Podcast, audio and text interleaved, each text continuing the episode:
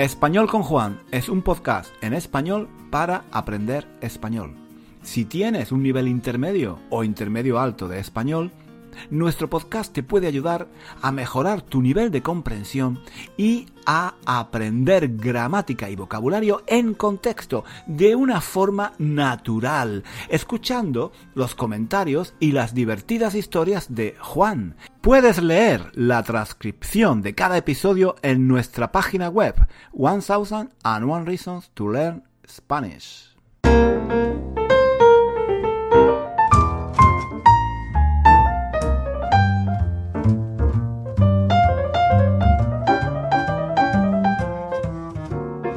Desde, desde hace algún tiempo veo que algunas personas, algunos profesores de, idiomas en particular, piden, piden a sus estudiantes que, que no hagan nunca la pregunta ¿de dónde eres? Where are you from?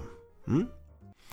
Según, según estos profesores, esa pregunta puede ser mal interpretada por algunas personas que están estudiando un idioma y les puede hacer pensar que no, que no hablan bien, que, que su acento no es bueno, que pronuncian mal. Imagina, imagina que alguien está estudiando inglés y, y quiere vivir quiere vivir, digamos, en, en Estados Unidos, por ejemplo. No solo quiere vivir en Estados Unidos, sino que además quiere integrarse. Quiere integrarse en esa sociedad, en la sociedad norteamericana. Quiere asimilarse, quiere, quiere formar parte de esa sociedad.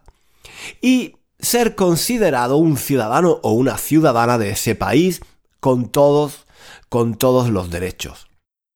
Para esa persona, hablar inglés es súper importante. No, no, solo, no solo hablar inglés, sino hablar inglés muy bien, a nivel nativo. Esta persona, esta persona lo que quiere es que su acento su forma de hablar, su pronunciación, sea igual a la de los nativos. Eh, el problema, el problema es que conseguir un nivel tan alto en un idioma extranjero es muy difícil. No se puede lograr, em, no se puede lograr de la noche, de la noche a la mañana. Lleva tiempo, cuesta mucho trabajo, cuesta mucho esfuerzo. Es posible es posible que esta persona que quiere hablar a nivel nativo se sienta muy insegura de su inglés. Es posible que no, que no se le dé bien el inglés o que tenga dificultades para, para pronunciar ciertas palabras y, y ciertos sonidos.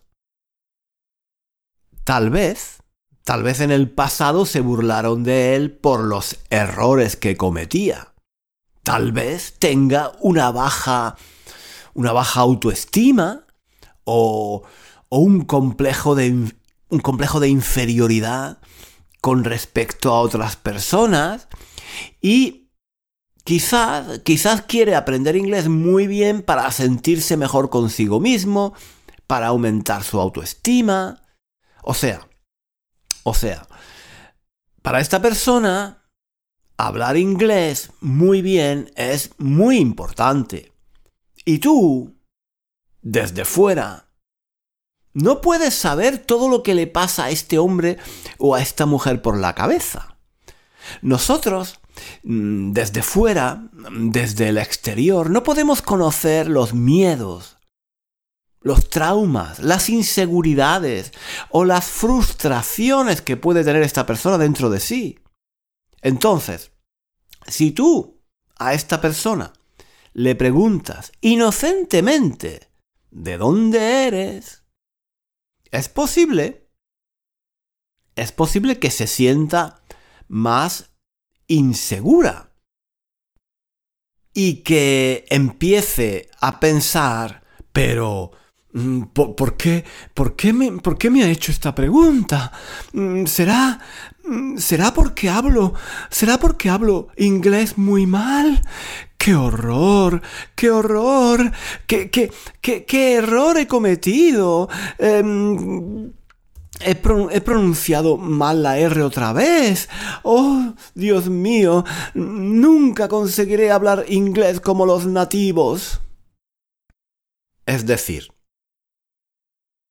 esta pregunta que quizás tú haces de forma inocente para, para romper el hielo, para, para iniciar una conversación con un desconocido, puede sin embargo, desencadenar en algunas personas eh, un montón, un montón de, de traumas, de conflictos internos.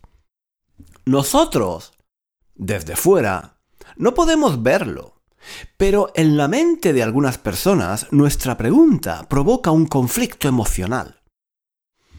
Esa persona a la que le preguntas de dónde es, puede sentirse muy mal consigo misma. Y nosotros, nosotros seríamos los causantes de ese conflicto. Nosotros seríamos los responsables de que esa persona se sienta mal. No deberíamos haberle hecho esa pregunta. Bueno, esto Mm, esto no es lo que digo yo, esto es lo que he escuchado a algunas personas, profesores de idiomas en particular. Mm, yo he estado reflexionando sobre este tema y me parece... Me parece que es verdad, me parece que es verdad que, que tenemos que hacer un esfuerzo por evitar que otras personas se sientan mal por lo que nosotros decimos o hacemos. Yo... Yo tengo que reconocer... yo tengo que reconocer que soy culpable de haber hecho esta pregunta muchas veces. Muy a menudo he preguntado ¿de dónde eres? Eh, a, muchas personas. A mí me gustan mucho los idiomas. Y cuando hablo... Em, cuando hablo con alguien, siempre, siempre prestó atención a, su acento, a, la forma como habla. Siento, siento curiosidad, siento curiosidad. Eh, mm, en, eh, eh, en, español, por ejemplo, intento siempre adivinar la nacionalidad de una persona por su acento. Cuando voy a España, por ejemplo, a veces, a veces escucho acentos muy diferentes de México, de Argentina, de Colombia, o de otras regiones de España, de Galicia, de Cataluña. Y siempre presto atención a la forma de, a la forma de hablar de la gente. Soy curioso. Tengo, tengo curiosidad por saber de, de, dónde viene una persona, cuál es su historia, cuál es su, su background. ¿eh? Em, perdonad, perdonad por, el por la palabra en inglés, pero no, no, no, conozco el equivalente, un buen equivalente en español. Em, aquí, aquí donde vivo, en Londres, pues igual. Mm, imaginaos, mm, Londres es una ciudad muy internacional. Aquí, aquí vive gente de todo el mundo. muchos, muchos venimos aquí para, mejorar nuestro inglés, para trabajar. Y, y a mí siempre, siempre mm, me ha gustado identificar el origen de la gente a partir de su forma de hablar inglés. Por los errores que comete, por su pronunciación, por el tipo de expresiones o palabras que usa. Y muy a menudo, muy a menudo, como digo, tanto en España como en Londres, he hecho esta pregunta: ¿de dónde eres? Where are you from? Eh, em, a veces, a veces eh, por, curiosidad, porque, porque me interesan los idiomas. Eh, a veces para, mm, para romper para romper el hielo y, empezar y empezar una conversación con alguien. Nunca había visto ninguna maldad e-, en esta pregunta. Pero ahora, mm, reflexionando un poco, puedo entender, puedo entender que algunas personas se sientan mal cuando alguien eh, les pregunta de dónde son, Eh, porque mm, en su cabeza, en su cabeza quizás piensan que, que tú los estás criticando, los estás juzgando por su forma de hablar, los estás menospreciando. En fin, esa, pregunta puede, puede desencadenar, puede desencadenar en algunas personas una serie de conflictos internos de los que nosotros desde fuera no nos damos cuenta, pero, pero que están ahí. Y, y bueno, entonces sí, sí, quizás, quizás tengan razón, quizás tengan razón estos profesores que piden no preguntar a nadie de dónde es, cuál es su país de origen, eh, cuál es su nacionalidad. Es una pregunta, es una pregunta que quizás, quizás deberíamos evitar.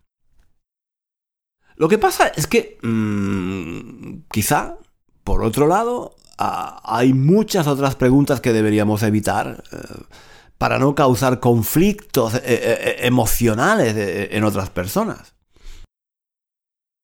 La edad, por ejemplo. Tampoco, tampoco deberíamos preguntar Mm, la edad, porque algunas personas pueden, em, pueden interpretar esa pregunta como un juicio sobre, sobre su apariencia física.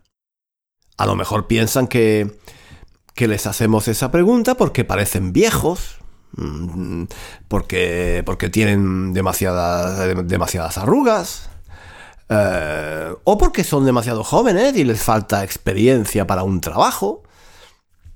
Nosotros no podemos saber desde fuera lo que piensa esa persona, cómo interpreta esa persona nuestra pregunta, lo que, mm, lo que siente cuando, cuando le preguntamos eh, cuántos años tiene. Em, tampoco, tampoco deberíamos preguntarle em, si tiene hijos, si está casado, si está soltero. Si tú le preguntas a alguien si está soltero, esa persona puede pensar que estás juzgando su estilo de vida. O a lo mejor esa persona está traumatizada porque no encuentra pareja. A lo mejor piensa que es demasiado feo, demasiado bajo, demasiado aburrido, demasiado pobre. Y que nadie se va a enamorar nunca de él o de ella. Y tú tú vas y de forma totalmente inconsciente le haces esa pregunta, esa maldita pregunta, esa preguntita de mierda que todo el mundo le hace. ¿Estás soltero? ¿Todavía estás soltero? ¿Por qué no te casas? Y estamos desencadenando, sin saberlo, una serie de conflictos internos, una serie de inseguridades de las que nosotros no somos conscientes. Quizás, pero que están ahí. La profesión. Otro tema sobre el que tampoco deberíamos hacer preguntas. Tú, tú no lo sabes, tú no lo sabes, pero a lo mejor esa persona odia su trabajo o, o se avergüenza, se avergüenza de, de su profesión y, no lo quiere. No lo quiere decir. No quiere decir que, hace para, ganarse la vida. Por ejemplo, imagina un actor porno o, una chica que, vende fotos de, sus pies en OnlyFans un abogado del Estado, un banquero, un político, un alcalde, mm, lo que sea. Y, se sienten, se sienten muy avergonzados de lo que hacen. Y tú llegas y les preguntas por su profesión. Tú, tu pregunta puede ser muy inocente. Quizás, quizás tú haces esa pregunta con toda la inocencia del mundo, pero sin saberlo. Sin saberlo, estás desencadenando un montón de traumas, un montón de conflictos internos, de inseguridades. Yo tengo que reconocer que he hecho muchas de estas preguntas en el pasado. Y además he enseñado a mis estudiantes a hacer estas preguntas en español. Les he animado a hacerlas.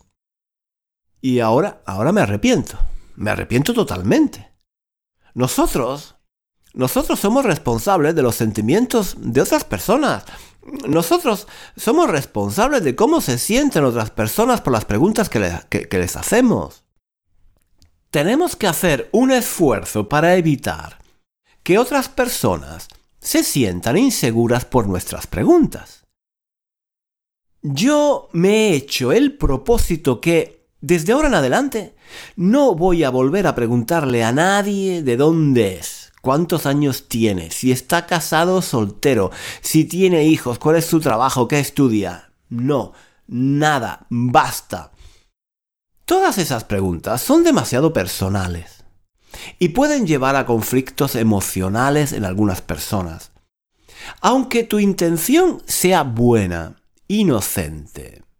Aunque tú simplemente quieras romper el hielo y conocer a alguien o quizás simplemente sientas curiosidad. No, no hagas esas preguntas, evítalas. Evítalas. Tú eres responsable de cómo se sientan otras personas. Si alguien se siente mal, si tú le preguntas de dónde es, es tu culpa. Es tu responsabilidad, no la suya. La suya no. Hombre, alguien, alguien podría argumentar, alguien podría argumentar que lo que hay que hacer es em, simplemente aprender a interpretar las cosas en contexto. O sea, en lugar de pedir a la gente que no haga este tipo de preguntas, tal vez lo que deberíamos hacer es aprender a interpretar esas preguntas en su contexto, de forma que no necesariamente las veamos como ataques personales, o como una crítica a nuestra forma de hablar, a nuestra forma de vivir, a nuestra personalidad. O sea, si yo en España le pregunto a alguien de dónde es, esa pregunta mm, puede interpretarse de, muy, de forma muy diferente dependiendo de las circunstancias, del contexto, del tono de mi voz, del momento que elijo para hacer esa pregunta, del gesto de mi cara, de la relación que tengo con esa persona. En fin, que todo dependería del contexto en el que se hace la pregunta. Pero no, no, no, no, no. Mm, para interpretar las cosas en su contexto, hace falta tener inteligencia social para, para ser capaces de entender cuáles son las intenciones de alguien que nos pregunta mm, de dónde somos e interpretar correctamente sus intenciones. Es decir, hace falta pensar, hace falta pensar, y pensar no es fácil, chicos. Pensar es muy complicado. Pensar no es nada fácil. Es mucho mejor ¿Mm? Es mucho mejor, es mucho más fácil. Es mucho más fácil si evitamos por completo hacer este tipo de preguntas personales. Así, así evitaríamos desencadenar todo tipo de inseguridades, traumas y conflictos internos en otras personas. Yo, mm, como os digo, he decidido no volver a hacer preguntas personales a nadie, ni enseñar, ni enseñar a hacer, eh, a hacer preguntas de este tipo a mis estudiantes de español. Es más, es más, he decidido, he decidido que lo mejor es no hablar con nadie no hablar con nadie, no intentar conocer a nadie, ni entablar ninguna conversación con nadie. Eso, eso, eso es lo mejor. Las relaciones sociales, las relaciones sociales siempre, siempre acaban causando problemas. Cuando hablamos con alguien, siempre, siempre terminamos por decir algo o por hacer algo que puede causar conflictos. ¿Por qué, ¿Por qué causar tanto sufrimiento en otros? Relacionarse con otras personas conlleva demasiados riesgos para, nuestro equilibrio, para nuestro equilibrio emocional. Creo que fue, creo que fue Jean-Paul Sartre el que dijo el infierno son los otros, ¿eh? el infierno son los otros. Y tenía razón, tenía razón, vivir con otros Vivir en sociedad, relacionarse con otras personas puede ser un infierno, un castigo divino, un sufrimiento constante. Las relaciones sociales están llenas de roces, de malentendidos, de equívocos que pueden causar conflictos de todo tipo. Lo mejor es no hablar con nadie. No preguntar nada, no intentar hablar con nadie, no hablar de nada, porque cualquier cosa que digas puede ser malinterpretada aunque tu intención sea buena, tú puedes ser el causante sin saberlo y sin quererlo del sufrimiento y del dolor de otras personas. Chicos, reflexionemos juntos y evitemos hacer desde ahora en adelante todo este tipo de preguntas personales. Yo, yo por mi parte pido perdón Pido perdón a todos los que he podido ofender con mis preguntas. Bajo ninguna circunstancia volveré a preguntarle a nadie de dónde es, si está casado, si tiene hijos, qué profesión tiene. Nada. Nada. mm, desde ahora en adelante, yo, yo iré a mi rollo y, nada más. Y nada más.